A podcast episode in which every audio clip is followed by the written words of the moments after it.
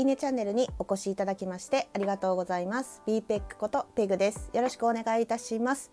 えー、前回の衝撃を受けた映画参戦の続きその2行かせてください。はい、えー、その2はですねバージン・スーサイズ。1999年アメリカの映画作品です、えー、こちらえーとまたまた私のもう大好きな大好きな監督ソフィアソフィア・コッポラ監督の作品なんですけれども、えソフィア・コッポラはですね、えーとあの有名な「ゴッドファーザー」の監督フランシス・フォード・コッポラの娘さんです。ソフィア・コッポラはもう今や気づけば結構有名な監督さんになってしまっているんですがこの「バージン・スーサイズ」が初の長編映画監督作品となっております。あのねなんかすごい家系なんですよねここ本当にもう映画作るために生まれた家系みたいなね。あれなんですよ。いとこニコラス・ケイジなんですよ。すごくないですか？私ニコラス・ケイジすごい好きなんでちょっとこれだけでテンションがだいぶ上がったんですけど。まああのー、これね初の長編映画作品ということもあって、えー、当時ソフィア・コッポラ20代だったと思うんですけど、ままあ、全然あの経験がないんですよね。だからこう制作にお父さんのフランシス・フォード・コッポラもあの入ってます。ただ彼女は、まあ、あの初の長編映画監督作品で経験少なかったにせよセンスがもうやばい本当に。ただですね皆さんこのね衝撃を受けた映画参戦前回の第1回の時にも言いましたけど衝撃を受けた映画って下手するとトラウマ映画なんですよね。トラウマ映画になるか私の場合はドハマりするかどっちかなんですけどあの正直に言いまして私これ初めて見た時トラウマになりました。はい。なのであんまり声を大にして進められないんですよ。なんかこう絶対これ見てねってすいません。先に言っときます。言えません。この映画に関しては。バージン・スーサイズを見る見た方はの責任は取れません。先に言っときますね。あの何でもう見せてくれたんだって言われてもあのね責任は取れないんだよね。そう先に言っ言っときますとこの映画「うつ」「うつ映画」私ねうつ映画って呼んでる映画何個かあるんですけどこの映画うつ映画って言った時にパッて浮かぶのはバージン・スーサイズ。うつ映画なんですがえーと、なんでうつ映画なのに、まあ、こう自分の中でおすすめの一つとして挙げてるかっていうと、まあ、ソフィア・コップラ監督めちゃくちゃ好きであのソフィア・コップラ監督初めて見た作品はもう文字通りこの「バージン・スーサイズ」なんですけどこれあのバージン・スーサイズ、まあ、あの日本語にすると初めての自殺。はい、もううつ映画ってお分かりですね。なのであのこの映画ねあのなんで進めてるかっていうと深いんですよねすごく。あとそしておしゃれとても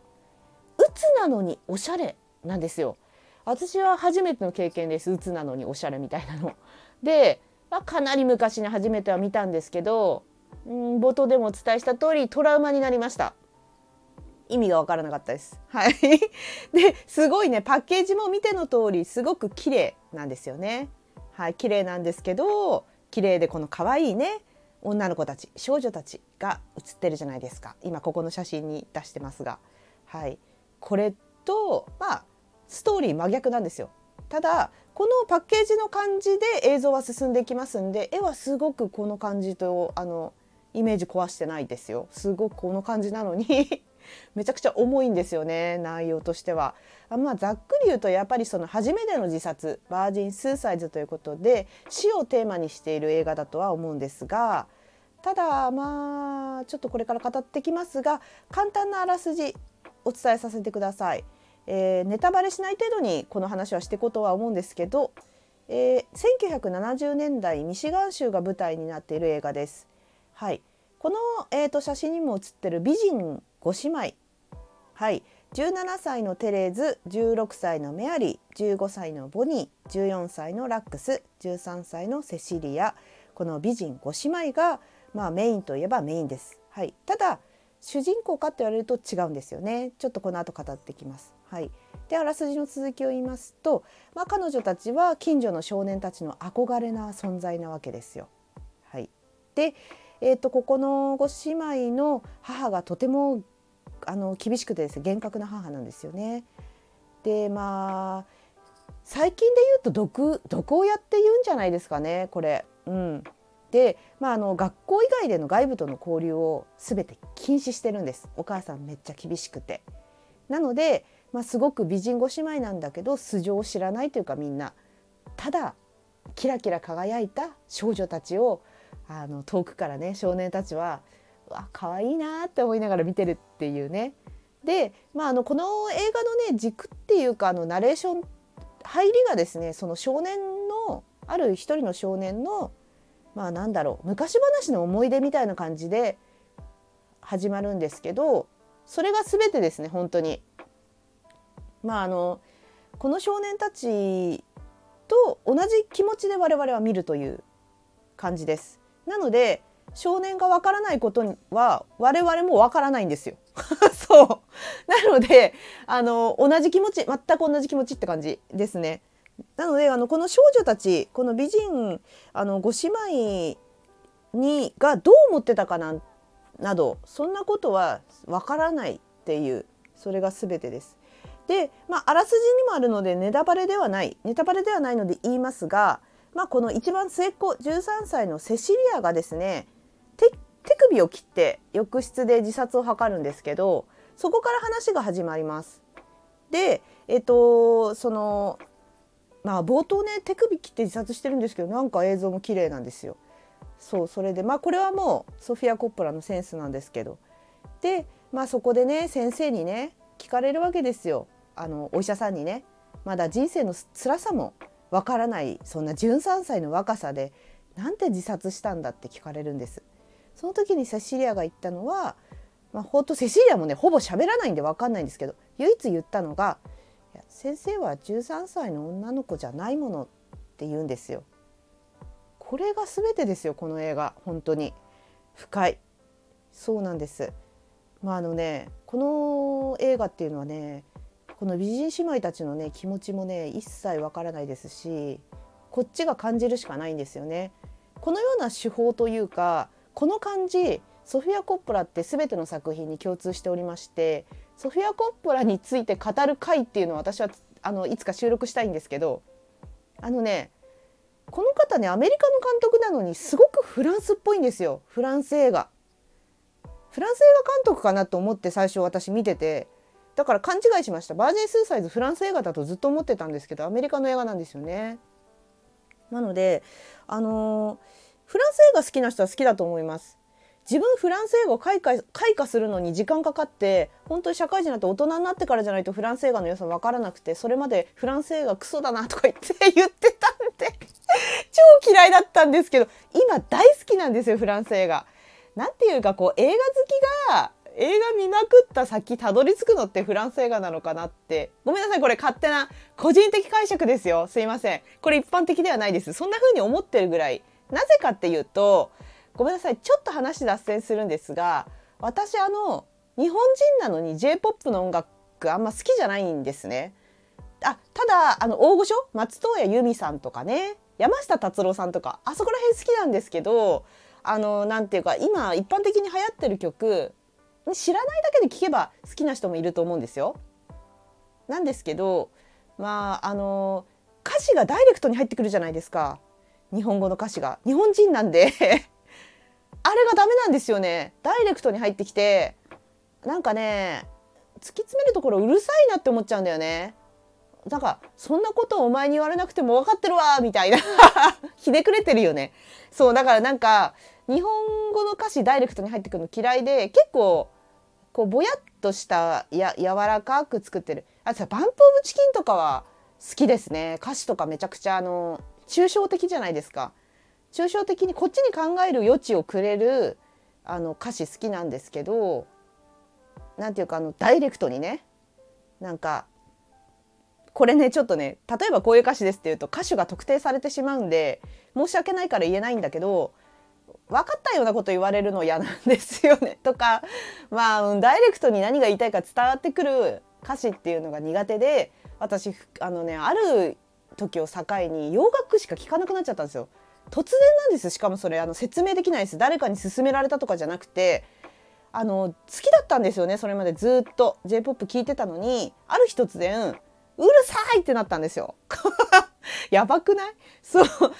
さいってなって洋楽しか聴けなくなっちゃったんですよね。で私頭もあの良くないんで何言ってるかさっぱりわかんないんですけどその好きになった洋楽の曲をね歌詞と照らし合わせながら和訳ね和訳と照らし合わせながら聴いたりしててなるほどこうやって言ってるんだって思いながら聴いてるうちに留学したくなって、まあ、あの語学留学するわけなんですけどざっくりとねあのラップとかじゃなければスラング英語だらけじゃなければ何て言ってるかなんとなくあの洋楽の曲を聴いてても思うんですけどあきっとこういうこと言ってるんだろうなとかあの英語ってまあ母国じゃないんで分かんないんですけどその1個の単語にいろんな意味含まれてるじゃないですか。ねgood だけにしてもいいよって言ってたりあのなんかこう good だけでもいろいろ意味があるっていうか OK の意味だったりとか、うん、あと「えめっちゃいいじゃんそれ」って言ってることもあるしなんかこの good って good だけでいっぱいあるっていうかその単語一つでいっぱい意味があるっていうのがあの洋楽に置き換えるといろんな意味に受け取れるんですよこっちが。なのできっとこう言ってるんだろうなを自分の経験をもとに考えられるので洋楽しか聴かなくなったっていう。だからもしかしたら洋楽のねその歌詞作ったアーティストは深い意味を持って書いてないかもしれないけどああの私からしたらいろんな意味に捉えてこれはきっと戦争の曲だ。いや違う。恋愛の曲だ。いや違う。きっと家族を亡くした曲だ。みたいないろんな意味に取れるんですよね。だからなんかその時の状況によっては自分には深く感じるっていうちょっと脱線しましたが私にとってまあ、あの J−POP 母国語の曲はアメリカ映画であり洋楽や自分の国の言葉じゃない曲を聴いてる時っていろんな意味に捉えられるんでフランス映画みたいな感じで捉えていてフランス映画はあの監督や制作陣から「お前らで考えろ」って丸投げされた気分なんですよ。なんかなんていうかあのほぼセリフない映画多くないですか？フランス映画とかって。まあもちろんセリフ多い映画もあるんですけどあのこの映画をどうして撮ったかっていう意図が全く伝わらない映画が多いんですよね。お前らで考えろよっていう なんか、うん、フランス映画見てると思うんですよね。そうなのであのこのまあアメリカ映画って結構ダイレクトにドッカンボッカンとかもありますしなんかこう分かりやすいんですよね起承転結はっきりしてて最後にちゃんと結末があってちゃんと終わる映画が多いイメージ。まあそうじゃない映画もありますよ。あるんですけどそういうイメージなんですよ。ななのでフランス映画みたいだって言ったのはフランスあのソフィア・コッポラ監督がフランス映画見たいって言ったのはそういうところにあります。お前らで考えろっていう感じ。おまけに打つ映画なんで結構きますよ。なので気をつけてください。考えさせられるしあのどういうこと？って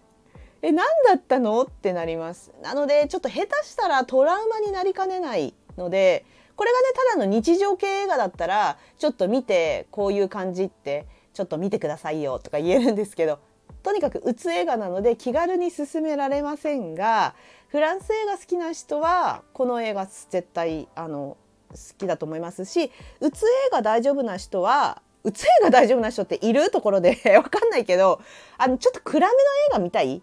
はい、っていう人はいいんじゃないでしょうか。あと映像がめちゃくちゃ綺麗なので、うん、なんかねすごく綺麗なんですよ。なのでまあそういうところで、まあ、あの中毒性があるっていうんですか？もう一回見たくなっちゃうっていうところはあります。はい、であのすいませんなんかめちゃくちゃ脱線したんですけど、まあ、その一番ねあらすじ的に一番下のセシリアちゃんね13歳ののその手首自殺によって、まあ、あのカウンセラーの先生がねあのお母さん厳しすぎるよとあのもうちょっとこの年代の子たちっていうのは同年代の男の子たちと交流させるべきだって言われてお母さんちょっと考えを変えてあの外部との交流一切禁止だったのをちょっと緩和してあのまあ男の子たちを呼んでパーティーとかさせるんですよね。はい、その時にこの冒頭であのナレーションとして喋っていた少年たちも呼ばれるわけですよこのパーティーに。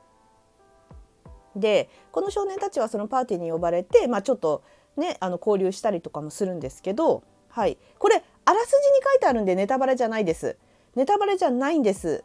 が、えっとそれでこのパーティーを開いたこのパーティーでですねさっきあのさっき話した自殺未遂した13歳のセシリアちゃん、はい、ここでパーティー中に自殺して死んでしまいます。はい、ここまではあらすじに入ってるのでネタバレではありません。ここからがまあ本題というかこの13歳のセシリアちゃんを亡くしたことによってまあお母さんとかももうなんかお父さんも上の空になっちゃったりするんですよね。はい、でまああのこれがね夏の話だったかな最初序盤。で9月から学校が始まるんですけど学校始まって、えー、この映画ね見てね皆さん共通しておっしゃってるのがセシリアの上のお姉さん14歳のラックス。これあの有名な女優さんです。キルスティン・ダンストという女優さんで当時17歳だったんですけど14歳の役を演じてます。有名なのがねジュマンジ。ジュマンジのお姉ちゃんですよ。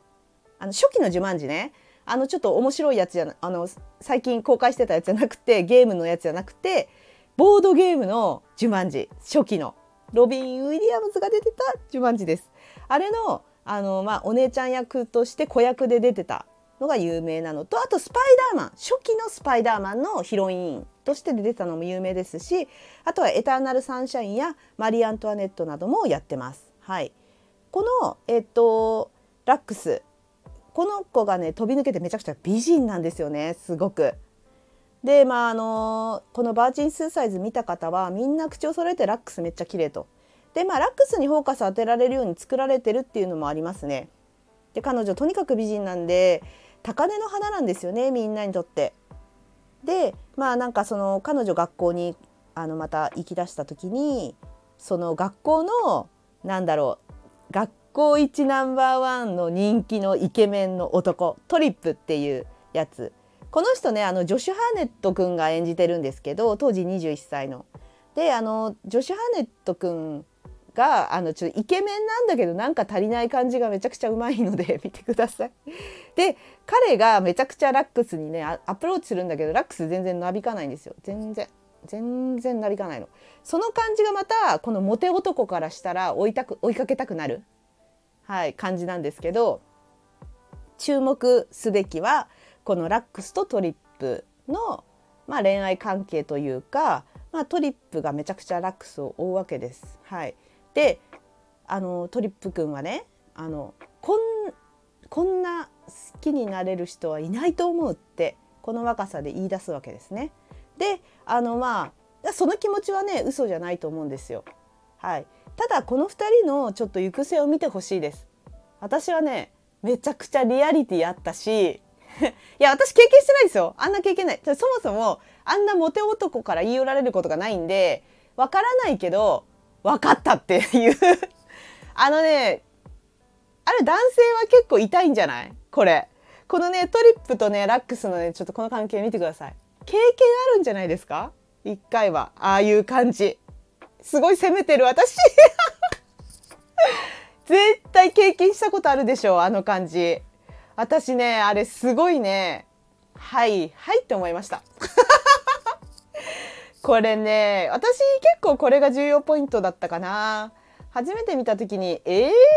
ってあのまだ私ねこれ初めて見た時めちゃくちゃ若かったんですけどなんかねその時点ですでになんかこれ友達から聞いたことあるなって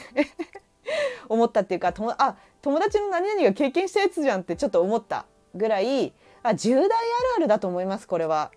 まあ、20代でもあると思うし30代でもこういうやつはいると思う。いやねあーすごいリアリティだったな。でね映像も良かったななんかあの言いたいけど言えないなネタバレになっちゃうから。あのねこの2人の行き着いた行き先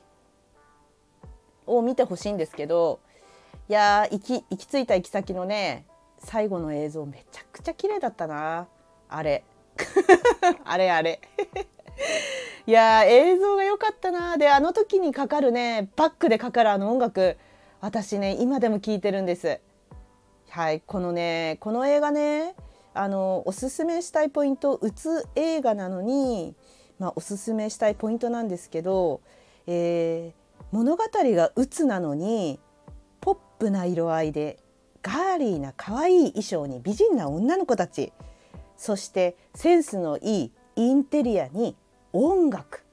70年代音楽がねめちゃくちゃ良くて当時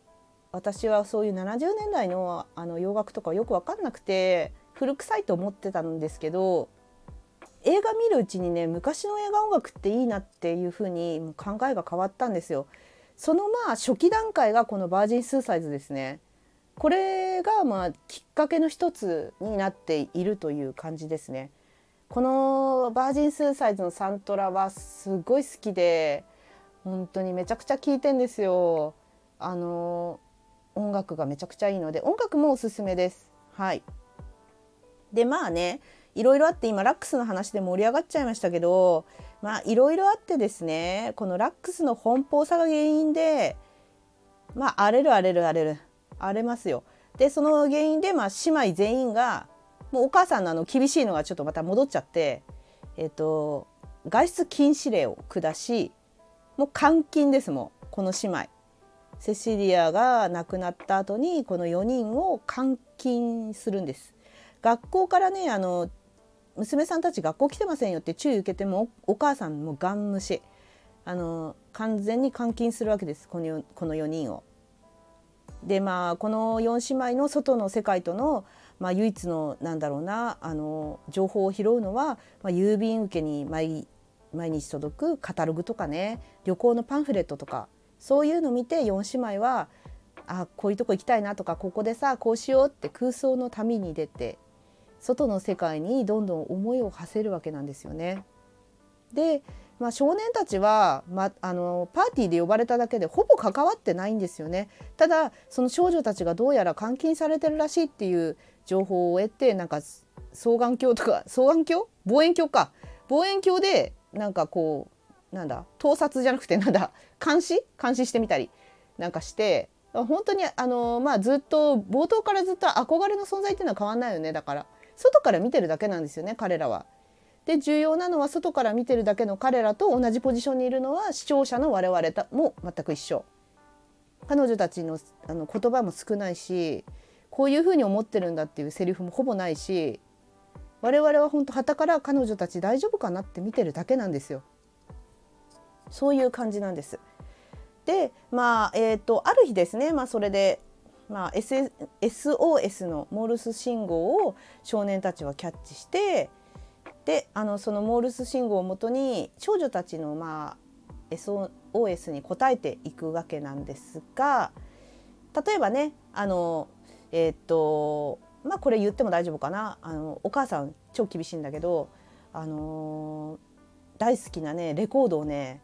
その姉妹たちが好きなレコードを燃やしちゃったりとかするんですよ。音楽聴かせなくすんの最近の曲を全部燃やして。ね。マジ毒親なんですけどそういうのとかももう泣きながら「やめてお母さんやめて!」とか言うんだけどもブチ切れてねお母さんが燃やすんですけどあ、まあ、それでまあ少年たちは彼女たちの家に電話をかけて話すんじゃなくて会話をするんじゃなくて音楽流してあげるんですレコードの曲聴かせてあげるんですよ。そのねシーンとかね結構すごく印象的ですね。その時の音楽を聴いてる姉妹の顔とかねなんかちょっと泣きそうなんか嬉しそうに聞いてるんです。そう、うん、そういう感じでまあ毒親と少女たち。それにただ憧れてるだけで何もできない無力な少年たちの話です。はい。まあでえ一応結末はあるんですが私がこの衝撃を受けた映画参戦に選んでる理由っていうのは最後まで見ないとわからないです。最後まで見たら衝撃です。本当にこの映画は。衝撃でして。まああのねこの映画ね実は原作小説があって小説をもとにソフィア・コッポラが作ってるんですけど原作はねあのね私がさっき冒頭でも言った通り何だったのかっていうふわっとした終わり方じゃないらしいですよ。私すいません原作読んでないんですけど原作はちゃんと踏み込んであの謎謎というかそれを解明してるというかちゃんと説明してくれてるらしいんですけどソフィア・コッポラはあえてやらなかったんですよそれを。このセンス。私は今思えばこれで良かったと思ってます。あのこのすごく深い映画に仕上がったと思います。だからこそ。であのソフィア・コッポラはこの映画をなぜ作ろうかって思ったらその原作の大ファンなんです。で原作の大ファンであの衝撃を受けてこれ映画にしたい。私があの脚本書くっつって脚本を書いて映画化まあいろいろあって叶ったわけなんですけどあの普通さその原作のファンだったらさ全部描いちゃう私だったら全部描いちゃうと思うんですよ。この映画が何を言いたかったかっていうのも全て描くと思うんですよ。原作に書かれてるしねきっと作者さんはこうしたいだろうって思うと思うのにそれをもう取っ払って作るっていうこのセンスをちょっと見ていただきたいです皆さんに。でそれと見合う形でちゃんと物があの映画何回も見てると作られてるなって感じるんですよ。なぜかっていうと少年の語り口調から入るわけなんですよね。で何度も言ってるけど私たちは少年と同じ立場で外から見てるだけなんですよね。そうでまあ5人姉妹がねパッケージにもなってるから5人姉妹が主役かなって思うんだけどそうじゃなくて彼女たちを見てただ憧れてる少年たちの視点で描かれている、まあ、第三者の視点我々と同じ視点から語られてるっていう感じ？その感じを多分あのなんだろうな筋を通したんだと思いますソフィア・コッポラは。筋を通してやった結果あの原作に書かれてるちゃんとあのメッセージ性っていうのを全部排除したんですあえて絶対。と思思った。わかる？絶対そう思ったとか言ってるけどあのソフィア・コッポラさんに聞いたわけじゃないんで私のこれ勝手な解釈です。なのであのまあ第第三者視点から描かれているあのねたやすく少女たちの気持ちなんて言葉にできないんだよっていうのをあのこう打ちつけられたというか なんかこう絶望とかね幻滅とか10代ならではの少女たちの悩み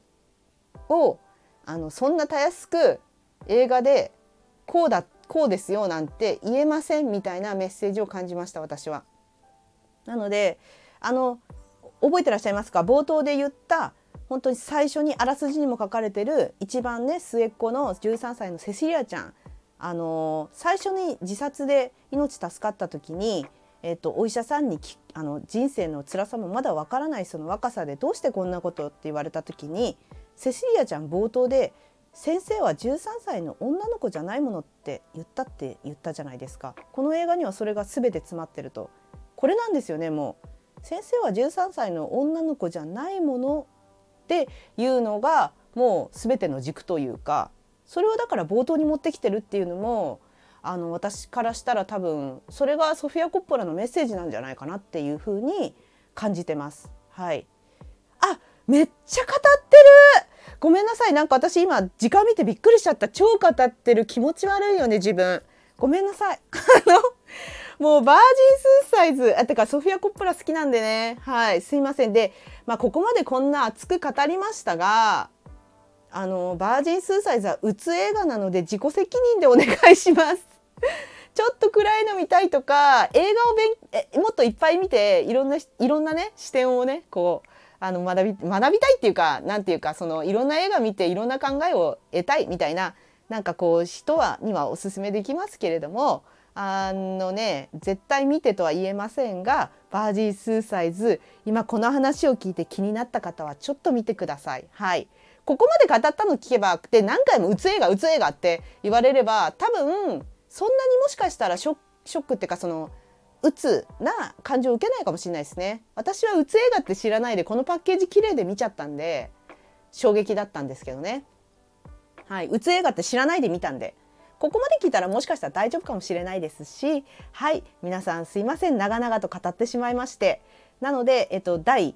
2戦2戦目あの衝撃を受けた映画その2はバージンスサイズでした。はいありがとうございます。最後のその3もね怖いねどれぐらい語るんだろうね。はいまた次回の収録も聞いていただければ幸いです。最後までご視聴いただきありがとうございます。ではまた次回の収録でお会いしましょう。バイバーイ